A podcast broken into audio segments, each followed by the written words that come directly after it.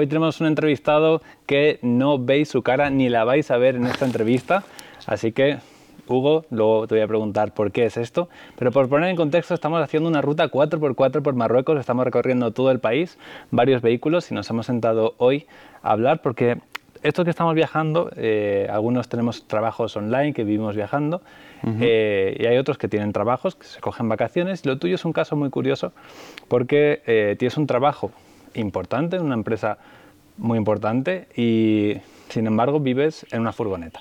Entonces tengo muchas preguntas y la primera de todos es preguntarte quién eres, cómo, cómo, te conocemos, porque en la marca por la que se te conoce es By Pirates. Ya. Pero tú eres Hugo, cuéntanos un poco. Pues nada, Kike, en, en primer lugar, encantado de sentarme aquí contigo y de habernos conocido en esta ruta.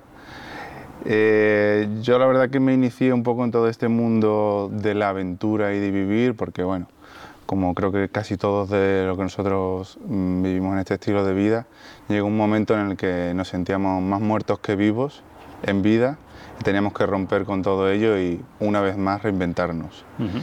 Yo me reinventé en casi toda la mayor parte que pude de mí mismo, e incluso el trabajo y el estilo de vida asociado a, ello. Eh, y de esa manera empecé a crear By Pirates como tal.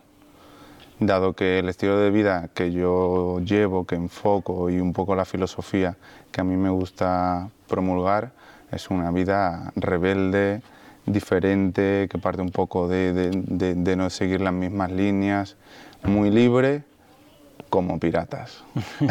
Por piratas. By Pirates. By Pirates. Y algo muy curioso es que, bueno, pues tiene redes sociales. Esto de By Pirates es, bueno, vamos a llamarlo como un negocio, una marca.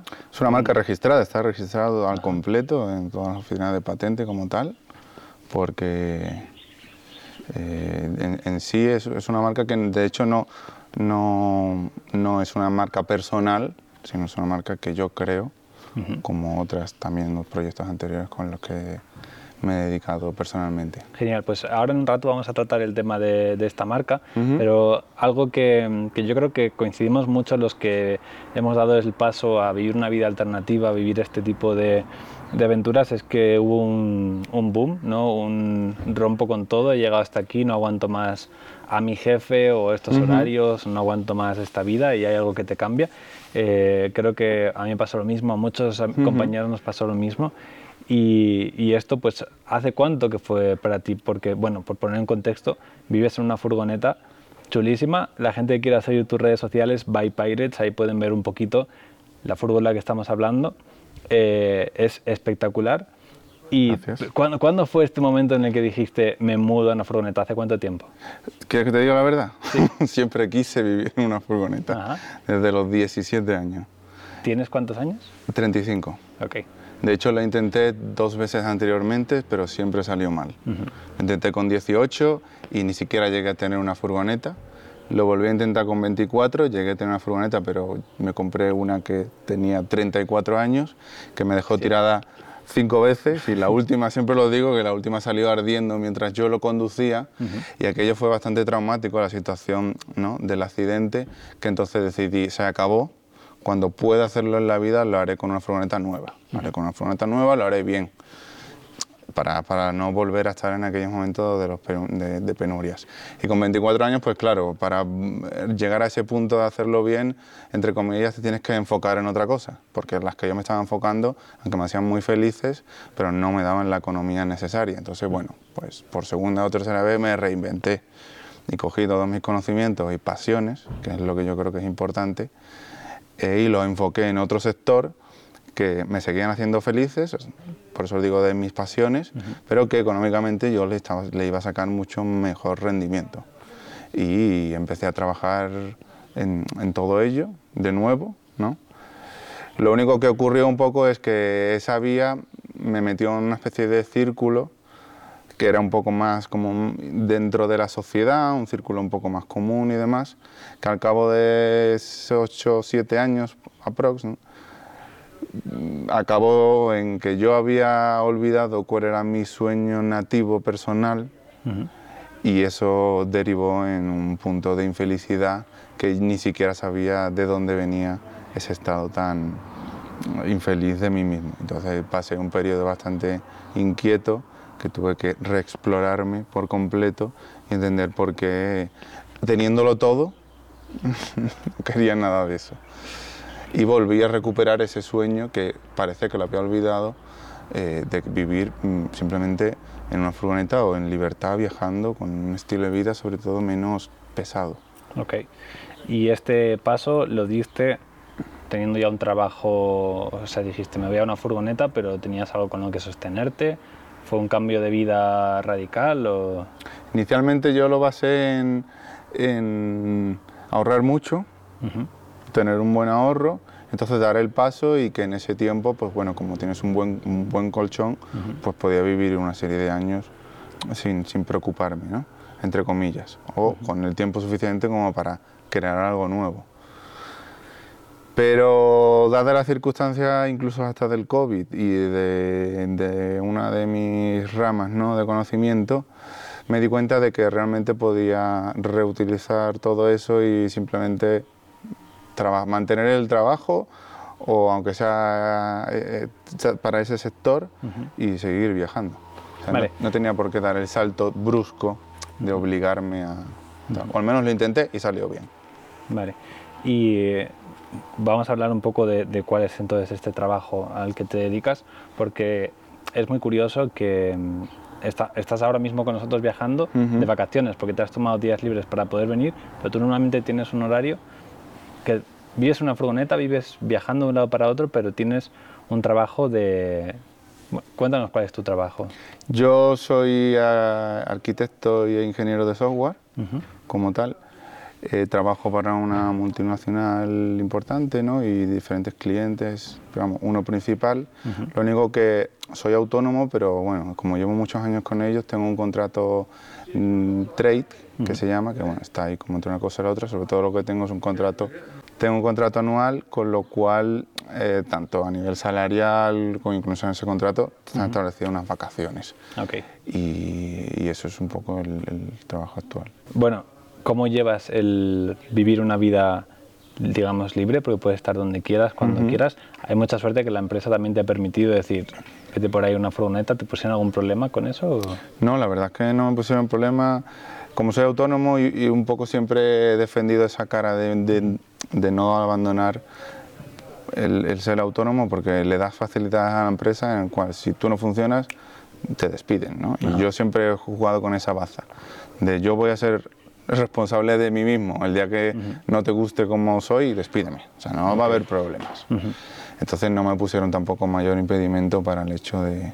También son muchos años de, de conocernos mutuamente, ¿no? la empresa y yo, con lo cual también tenían la confianza de saber con quién estaban dando eh, esa libertad. Sí, la empresa al final está contenta contigo. Cuando digo la empresa, o sea, nosotros sabemos de qué hablamos. Yo creo que la gente quiero que sepa que es una empresa muy grande que probablemente todo el mundo conozca. No, no podemos decir eh, cuál es, pero joder, que demuestra una gran responsabilidad por tu parte, de que la, la, empresa confía en ti y también yo creo que esto es un mensaje para todos los que nos están escuchando que tienen miedo a dar ese primer paso o que piensan que tienen que dejar su trabajo para, para emprender un negocio nuevo y poder vivir viajando, cuando en realidad hoy el mundo está abriéndose cada vez más al teletrabajo, cada vez más empresas permiten más flexibilidad en los horarios, eh, vivir un poco donde quieras. Así que tal vez el chip no sea me voy, dejo mi trabajo, creo un negocio online, sino y tal vez tu trabajo lo puedes enfocar a, estar en una furgoneta, como es tu caso. Que... Hay muchas opciones. De hecho, incluso eh, yo a día de hoy me puedo, mm, puedo tener, teniendo la baza de que si no fuese con esta empresa, tendría muchas otras, pero muchas otras a las que poder ofrecer mi mismo perfil y que sé que no habría ningún problema de que el trabajo fuera 100% remoto porque eh, igual si no en España, hay muchas empresas americanas contratando a gente en España porque el sueldo o el coste les sale más económico o viceversa. O sea, realmente posibilidades hay muchas y, muchas formas de hacer lo mismo. No hay por qué siempre romper con todo, la verdad. Ok. Sin embargo, hay algo que estás emprendiendo, que es esta marca que hablábamos al principio, By Pirates. No sé si tu idea es que esto llegue a ser tu negocio principal. Eh, lo tienes como una ficción. Cuéntanos un poco qué es By Pirates. By Pirates es la forma de reflejar o de realmente de expresar toda una, una de mis grandes pasiones, que es la creatividad, es el diseño, la fotografía, todo el mundo audiovisual. A mí eso es la otra rama de mi personalidad que, que me, me, apasiona. Eh, y siempre, cuando nací con un proyecto, he estado con otro. Y a día de hoy, By Paris es un poco dar, expresar un poco todo eso, ¿no? enseñar que otro estilo de vida, pues eso es posible y lo que estoy creando es una marca de estilo de vida como tal, enfocado a, a, mi, a mi, visión, a mi forma de un poco de ver. Ok, pero cuando dices que estás creando una marca, eh, ¿hay un producto que, que, se esté vendiendo o...? A día, de hoy, a día de hoy no hay ningún producto, la verdad, y está todo, hay, está en diseño, está en papeles, está en mi cabeza, está todo ahí, pero no es la prioridad. Uh -huh. O sea, como económicamente no necesito que sea una base para sustentarme, eh, yo lo que prefiero crear es la filosofía, todos los guidelines de la marca, los estilos visuales, la comunidad. Uh -huh. Y cuando ya tienes todo eso, al final el producto es lo secundario, pero es lo que identifica a toda esa visión. Y lo puedes crear cuando quieras. Ya. Yeah. Es que esto es un caso que me ha parecido muy curioso, tuyo también, y es que normalmente la gente crea un producto y después lo promociona. Tú estás generando, la, digamos que la publicidad primero. Estás creando marcas, estás creando un público, uh -huh. estás creciendo mucho en redes sociales también con, con esta marca. Y no sé si esto está ya premeditado de decir, voy a crecer, crecer, crecer y luego ya venderé algo o es algo que ha ido ocurriendo por el camino. Estaba un poco pensado así. Uh -huh. También sustanciado por el hecho de que no tengo la necesidad económica uh -huh. y porque tampoco tengo el tiempo para dedicárselo a todo. Pero que si tuviera que escoger algo, porque si como solo como tengo el tiempo para dedicárselo a una cosa, si solo se lo dedico a crear el producto, uh -huh. estaría creando un producto vacío. Ya. Yeah. Uh -huh. Pero si se lo dedicas a crear la filosofía y la energía, tienes la base para cuando quieras poder hacer lo otro de forma, de forma inter, al, al, revés, justo uh -huh. creo que no funcionaría nunca. Entonces, ¿tienes pensado cuál va a ser el producto? Eh, ¿Va a ser, no sé, navajas? ¿Va a ser eh, ropa? Eh, sí, el producto será ropa. Será okay. una, es una marca by Pirates, quiero que refleje toda esa filosofía y cultura en la ropa como tal. No será un producto de merchandising, o sea, no será el logo de la marca puesto, sino será unas colecciones con un mensaje. De hecho, el logo casi ni se verá, porque realmente lo que será es arte o filosofía ¿no? de vida, ¿no? con un mensaje expres, expres, expres, eh, expletado en la ropa como tal. ¿no? Hay un poco no sé si expresado no sé si, porque ahora mismo se te ve de espaldas y desenfocado, pero uh -huh. ya es una camiseta que pone By Pirates y un sí. poco con el estilo de, que mueves en tu Instagram y tal. ¿Esta es una que te has hecho personal a ti o es...? Esta es una que hice hace dos años o un año, no recuerdo exactamente, pero que no tendrá nada que ver con el resultado final, pero okay. para nada. ¿Y ya tienes en mente cuándo va a salir, cuándo vas a empezar o de momento lo quieres ir? Podría, me encantaría que fuese lo antes posible, pero de momento no tengo todo el tiempo para hacerlo como, como quiero, igual en cinco meses, seis meses. Ya tengo la, la, primera, la primera colección, ya la tengo en mente, tengo proveedores con los que ya estoy trabajando, tengo todos los detalles mm, bastante claros de la, de la, de la, de la prenda en sí, porque ya te digo, como no va a ser el logo, eh, todo tiene muchísimas connotaciones además curiosas y hechas. O sea, de hecho, no va a ser una marca de ropa con tiradas ilimitadas, al contrario. Todos van a ser... Que sean piezas únicas. Son piezas únicas y numeradas, todas. O sea, tú sabes que tienes una de 20, sí, una de 50. Una de 87. De 87, ya tienes el número sí. pensado. ¿Hay algún motivo por qué 87? O? Eh, el motivo exacto es que le estaba dando bastantes vueltas y no quería que fuera un número mayor de 100 uh -huh. y yo nací en el, en el 87. Ok. el, el, 7, cuando acaba en 7, no sé por qué produce un efecto psicológico de... Uh -huh. Muchos, verás muchos precios últimamente. Antes era como 29,99, 29,90 sí. y ahora se utiliza mucho el 7, como que psicológicamente da la sensación de un número ahí. No, no, no sé exactamente qué, pero suena potente, 87. Solo hay 87. Solo hay 87, una de 87. Sí. Limitadas y numeradas. O sea, la misma camiseta o la ropa que sea va a poner el número limitadas y numeradas. y esto va una a una. Claro, el proceso de creación, eh, de producción no es nada sencillo y es diferente a todos. Por eso tampoco es algo que quiera hacer rápidamente, ni. De hecho, no, no va a estar tomarse serigrafía ni vinilo impreso, lo típico, ¿no? Va a ser un producto de calidad. Porque realmente no busco vender como un loco, solo lo que quiero crear es esa, esa cultura de que te sientas identificado con la marca y orgulloso de lo que tienes y de lo que compras. Ok. Y toda esa logística, porque ahora mismo estás viviendo en una furgoneta, estás viajando, el plan es irte por ahí. Eh, cuando hay que hacer envíos y tal, ¿lo delegas? ¿Tienes ya pensado cómo hacer para pues, todo lo que sea? Eh, tengo diferentes opciones, sí. Parto de tener una logística local, que podría llevar gente conocida, podría ser mi hermano ¿no? o familiares eh, de confianza. Parto de también una opción de tener una logística sencilla, porque claro, el número de tiradas como no va a ser grande, también me, hace, me, me, lo hace todo más sencillo y flexible, delegada en un proveedor, en el mismo proveedor, eh, delegada hasta en la furgoneta, puedo llegar a llevar yo. Eh, inicialmente van a ser también productos, todos estarán en preventa, con lo cual tampoco tengo la necesidad de tener un estocaje. O sea, igual haces inicial. impresión bajo demanda. Si alguien pide, lo fabricas para... Es otro de... Las primeras tiradas no creo que sean así, pero después es la idea. ¿Y si, ¿Y si esto revienta y todo el mundo quiere...? Pues habrá que darle un enfoque eh, bueno, como todo en la vida, reinventarse, reenfocarse y ver cómo, cómo entre comillas, satisfacer esa gran demanda si existiese como tal. Pero vamos, lo que no me gustaría y no quiero hacer es eh, romper las bases de, de, lo que es la marca en sí.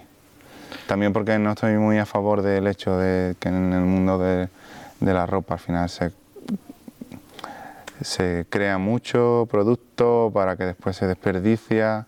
De esta manera creas un producto con una unidad, una tirada limitada, que tú has hecho los números anteriormente, si te cuadran bien, si no puedes hasta subirle el precio, porque si la marca tiene autoridad, ¿sabes? Hay muchas formas incluso de crear diferentes tiradas, diferentes versiones de un mismo diseño, pero tiene una segunda versión con cambios o con cosas más Igual, Además, todo puede ser muy emotivo. Igual algún día esto se revaloriza un montón y estás vendiendo una camiseta X y dentro de 10 años, cuando sea esto la hostia, la gente dirá, bueno, tengo la, la 3 de, de, 87. Esa es la idea, es muy curioso, pero ya he hecho varios MVP, sin llegar a vender nada, pero he hecho varios MVP de los que he aprendido y ya tengo solicitudes de número. Ah, que no es que quieran... No, no, ya tengo quiero, que sea la 8 sí, sí, ya tengo solicitudes de número de la numeración. Ok, porque irías imprimiendo una a una o es, puedes decir, venga, te imprimo la 67. No, se imprimirán todas. Todas y luego ya... Sí. Lo único que, bueno, esto incluso complica la logística de, la, de, de venta porque eh, al estar todo basado en un proceso automático y online, claro, tienes que crear la forma al, propio consumidor de que si quieres coja su número, si no, puede que si los coges tenga un precio algo superior al, al random. ¿no? o al número de llegada, no se sabe. Hay también muchas variables que al final estas cosas cuando te vas metiendo las vas desenvolviendo. ¿Te gustaría que esto fuera tu negocio principal? Dejar todos los trabajos y poder Sí que me gustaría, de hecho, un poco es la línea que busco. Yo siempre he tenido, yo, he tenido otra marca de ropa y he tenido otros proyectos personales, algunos con los que he estado más tiempo, otros con los que menos. Y, y claro, yo siempre he vivido sin, sin, de forma autónoma, siempre he sido autónomo y tal Con lo cual me encantaría crear un proyecto de nuevo y que esta sea mi base sustentable. Y de hecho, bueno, pues el coste o el resultado económico que quiero rentar de él no es para forrarme, sino simplemente para vivir haciendo lo que me apasiona. Vale, y bueno, la gente que te puede ver en redes, o yo que te he conocido aquí estos días, y vemos tu vehículo, que también es una pasada, tu estilo de vida, tú como persona también, que molas mucho cuando, cuando te conoces y dices, joder, a vuestro podrías en, en, redes sociales, podrías llegar incluso a vivir de ello como marca personal propia, no como uh Pirates, pero has decidido que, que, quieres separar tu imagen personal, tu cara, que la gente no te está viendo, de la marca. ¿Es esta la razón por la que no te estamos viendo la cara o cuéntanos por qué nadie conoce la cara del pirata? Exactamente.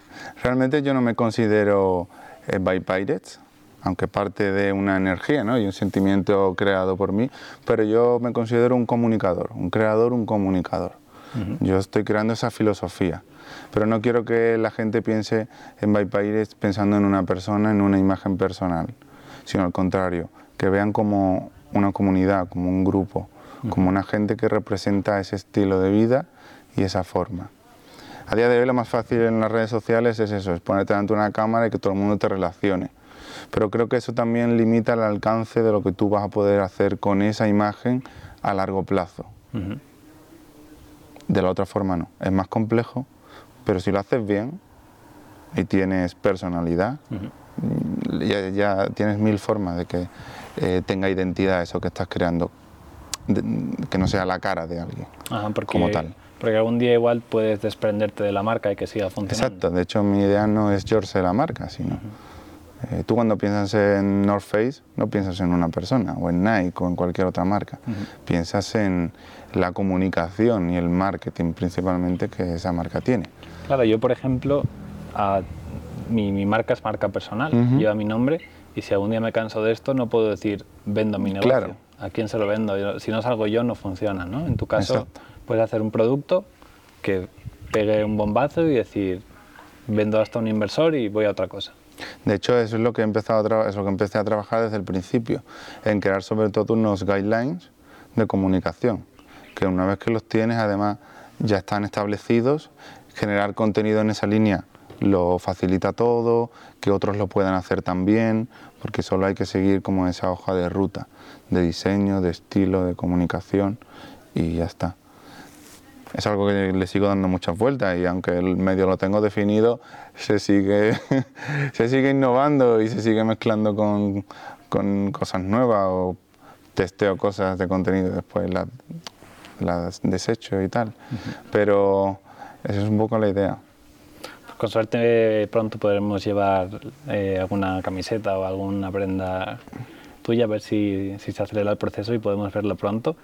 Me gustaría volver al tema de la van life, de vivir en furgoneta, eh, porque como decías, es un caso muy curioso en el que tienes unos horarios eh, y tienes que estar ahí. A mí me da mucha curiosidad esto, por ejemplo, te pilla en Marruecos, en un sitio con poco internet, ¿cómo te apañas? Tienes, tienes que estar pensando constantemente en tengo que tener internet, ¿no? Mientras viajas. A ver, claro. Eh, tú partes de esa necesidad y no vas a ningún lugar sin esa necesidad cubierta. Marruecos, por suerte, pues hemos podido venir de vacaciones aquí a darlo todo, porque si no, no, trabajando este viaje hubiese sido imposible como tal, pero en el resto de viajes, tú primero, yo siempre voy cubriendo esa necesidad, que veo que hay internet, me quedo. Que me quiero mover a otro sitio, no sé si va a internet, pues utilizo un fin de semana. Okay. Voy un poco ahí. Por suerte, en breve creo que voy a empezar a utilizar la red de Starlink, que creo que eso nos va a facilitar muchísimo la vida a todos los que vivimos viajando. El precio no es barato a día de hoy, pero bueno, eh, nos va a dar la posibilidad de estar tranquilos, porque a mí también me genera muchos momentos un poco de ansiedad el llegar a un sitio y, no saber el resultado, tal. Bueno, aún he tenido, he tenido anécdotas de todo tipo, claro, de reuniones cortadas, tener que moverme, mil historias. Y es una faena. Esto de Starlink es perfecto para viajeros que están moviéndose de un lado para otro. Para quien no lo conozca, son satélites eh, bueno, es el Internet de Elon Musk, ¿no? Lanzó un porrón de satélites, que la idea es que estén por todo el mundo y que podamos tener Internet desde cualquier parte del mundo en todo momento a alta velocidad. E incluso en mitad del, de un bosque o lo que sea. O sea que esto para los que vivimos viajando es un lujo. hostia. Precio, no sé si recuerdas lo que puede costar. Está en, hay que pagar 800 euros por el Starter Pack, más o menos. Después mensualmente son 125, eh, aprox. Ahora mismo creo que es el último precio. De todas maneras, yo creo que esto bajará, porque todavía siguen lanzando satélites. Sí, sí, sí, es una tecnología nueva que, Completamente que es muy caro, pero yo entiendo que esto es el futuro, que, que pronto estará más generalizado. En Estados Unidos se utiliza ya muchísimo. Se utiliza más, pero bueno, realmente está todo con una versión muy beta. De hecho, Ahora yo creo que voy a empezar a utilizarlo en unos meses porque han sacado una opción que pagas esos 25, que he hecho 125, esos 25 y puedes la misma antena recalibrarla infinitas veces estés donde estés. Pero ni siquiera hay desarrollado una antena 100% móvil. Okay. O sea, con esa ahora mismo no podrías tener internet en movimiento como tenemos con el 4G, por ejemplo. Tienes que pararte, recalibrar y... Ah, yo pensaba que esto era que la montabas en tu furgoneta y ya internet. Ojalá, ojalá, pero aún esa antena no está desarrollada. Ok. Pero ese momento llegará, entiendo. Llegará sin duda alguna, sin duda alguna. Y no creo que tarde, ¿eh? O sea, pongamos un año. Ajá. Pero bueno, al menos ya existe la posibilidad de con recalibrar la antena que estar perdido en Marruecos y tener fibra. Sí. Sí, sí. Que por ejemplo aquí estamos teniendo esos problemas entre comillas, que llegado a muchos sitios y internet no hay. Sí, estamos haciendo, para quien nos escucha, una ruta 4x4, pasando por muchas pistas, unos caminos increíbles, por las dunas, por mitad del desierto. Y claro, a los que trabajamos mientras viajamos esto es imposible. O sea, yo estos días estoy sufriendo porque me gustaría ponerme a editar vídeos, a claro. esas cosas y no hay internet. No, no, no hay. o... un límite para, para, este tipo de negocios. ¿Cuáles son tus planes para los siguientes meses? Eh, ¿Planes quedarte en algún sitio, irte moviendo con la furgo? Yo voy a estar en constante movimiento, sinceramente, porque es un poco el plan de ruta. De hecho, si vivo en furgoneta es un poco porque me, me, apasiona el estar descubriendo lugares nuevos. El eslogan de la marca es Always Explore Beyond, siempre explora más allá. Okay. Y ahora voy dirección Europa, creo que estaré un, año o incluso puede que dos o tres por Europa rulando, depende cómo vaya todo. Después me gustaría dar el salto a, las Américas, posiblemente por el cruce del norte, pero... ¿El cruce del norte? Hacia América del Norte en vez de América del Sur. Pero bueno, quién sabe, igual te escribo un mensaje en nadie menos que estoy en Asia. Puede ser, igual, igual nos Es que esto puede dar mil vueltas. Y es un poco lo bonito y la libertad de la que vivimos, oye. Yo tampoco voy a venir, o sea, hasta el último momento no nos hemos juntado todo la trupe que estamos aquí en Marruecos. Yo creo que vives una vida muy alternativa que cuadra mucho con, con toda esta gente de, que nos está escuchando de, Alternatribu. Quiero aprovechar para recordar que si estáis escuchando esto en Spotify, YouTube y demás, también tenemos una plataforma premium en alternatribu.com donde encontraréis también un curso sobre emprendimiento, el ABC del emprendimiento. Tenéis sesiones premium, eh, tenéis los negocios en pelotas donde os enseñamos cuánto ganamos, cómo lo ganamos y para mí algo genial que tenemos es el grupo de Discord donde estamos toda la comunidad haciendo networking, conociéndonos, ayudándonos entre todos. Hugo, estás invitado a partir de ahora a Alternatribu, te voy a dar un acceso para que estés ahí dentro con toda la comunidad. Muchas gracias por este ratito. Un placer. Y mucha suerte con este super negocio que pinta fenomenal. Muchas gracias, Kike. Ahí estaremos. Chao.